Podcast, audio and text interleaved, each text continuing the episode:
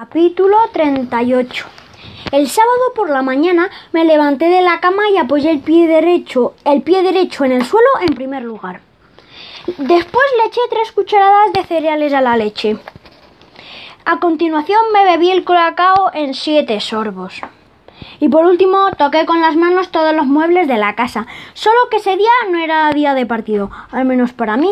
Estaba castigado, pero aún así hice todo aquello. No sé por qué, pero lo hice. Mi madre me dijo que la acompañara al partido. ¿Y si yo no juego, a quién vas a poner? pregunté. Ya veremos, dijo ella. Tenemos dos suplentes, así que lo hablaré con Alicia y Felipe y tomaremos la mejor decisión por el equipo. Mi madre y yo subimos al coche y fuimos al campo. Una vez allí vi algo que no había visto nunca. El campo de fútbol del Soto Alto estaba lleno. Totalmente lleno. No cabía ni un alfiler.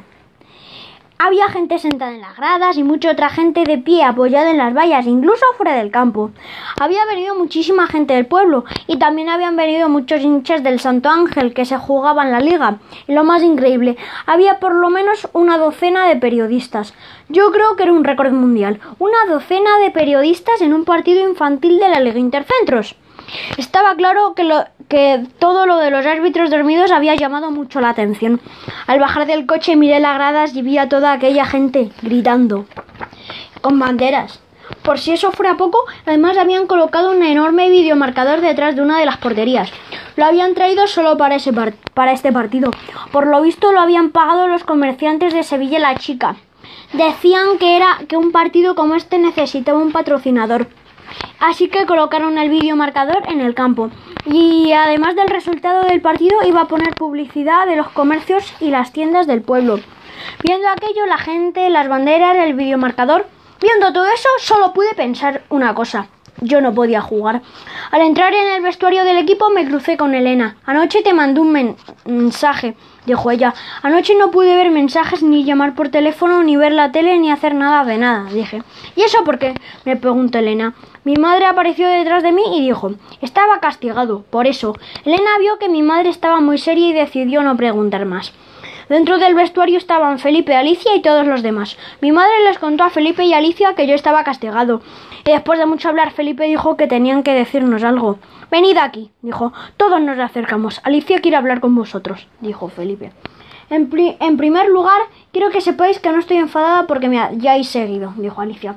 En segundo lugar, han pasado muchas cosas estas últimas semanas que ahora no vienen a cuento. Pero el caso es que Felipe y yo... Bueno, que Felipe y yo ¿Sois novios o no sois novios? preguntó Marilyn, y todos nos echamos a reír. Eso no es asunto vuestro, dijo Felipe. Normal que tengan curiosidad los críos, dijo mi madre. Si yo, si hasta yo misma también quiero saberlo. Y otra vez todos nos reímos. Bueno, sí somos novios, dijo Alicia, pero eso es lo de menos. Además, yo, que yo tenía muchas dudas porque Felipe no se decidía, y había otra persona que también estaba ahí, pero que ya no, Llorente, dijo Camuñas. Toma, claro, si, si os besabais que parecía que ibais a ahogar, que os ibais a ahogar, dijo Tomeo, y más risas. No, no, no, eso no fue así exactamente, se disculpó Alicia mientras miraba a Felipe. O sea que hubo beso y quizá más de uno. No te lo, no te digo yo que no, pero porque yo estaba muy perdida entonces. Sí, fue hace tres días, dijo Tony. Ya, ya, pero en tres días pueden pasar muchas cosas. Además que ahora está todo claro y que lo de Llorente ya ha quedado en el pasado y ahora Felipe y yo somos novios. Aunque eso a vosotros no tiene que importaros. ¿Cómo no nos va a importar? dijo Marilyn. Si últimamente estáis insoportables, que si sí, que si no, eso es verdad, dijo el propio Felipe. Ahí tienen razón. Alicia se puso un poco nerviosa. Bueno, pues ya pasó, dijo ella, asunto zanjado. Y ahora vamos a lo tercero y último, que es lo importante. Han pasado muchas cosas en estas tres últimas semanas. Hemos perdido dos partidos fundamentales. Se han dormido los árbitros. Ha habido muchas cosas raras. Pero el caso es que todo ya pasó. Ahora estamos nosotros y ahora. Pero ahora solo estamos nosotros y el Santo Ángel. Ellos se juegan las ligas y nosotros algo muchísimo más importante, bajar a segunda, dijo Ocho. Desaparecer como equipo, dijo Anita. No, dijo Alicia.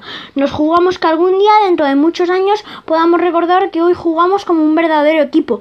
Da igual que ganemos o perdamos. Lo único importante es que en el futuro recordemos el partido de hoy y que podamos decir, jugamos como un auténtico equipo, unidos, sin peleas, sin celos, sin envidias, sin miedos. Somos un equipo. Vamos a salir ahí allá afuera y lo vamos a demostrar. ¿Estamos?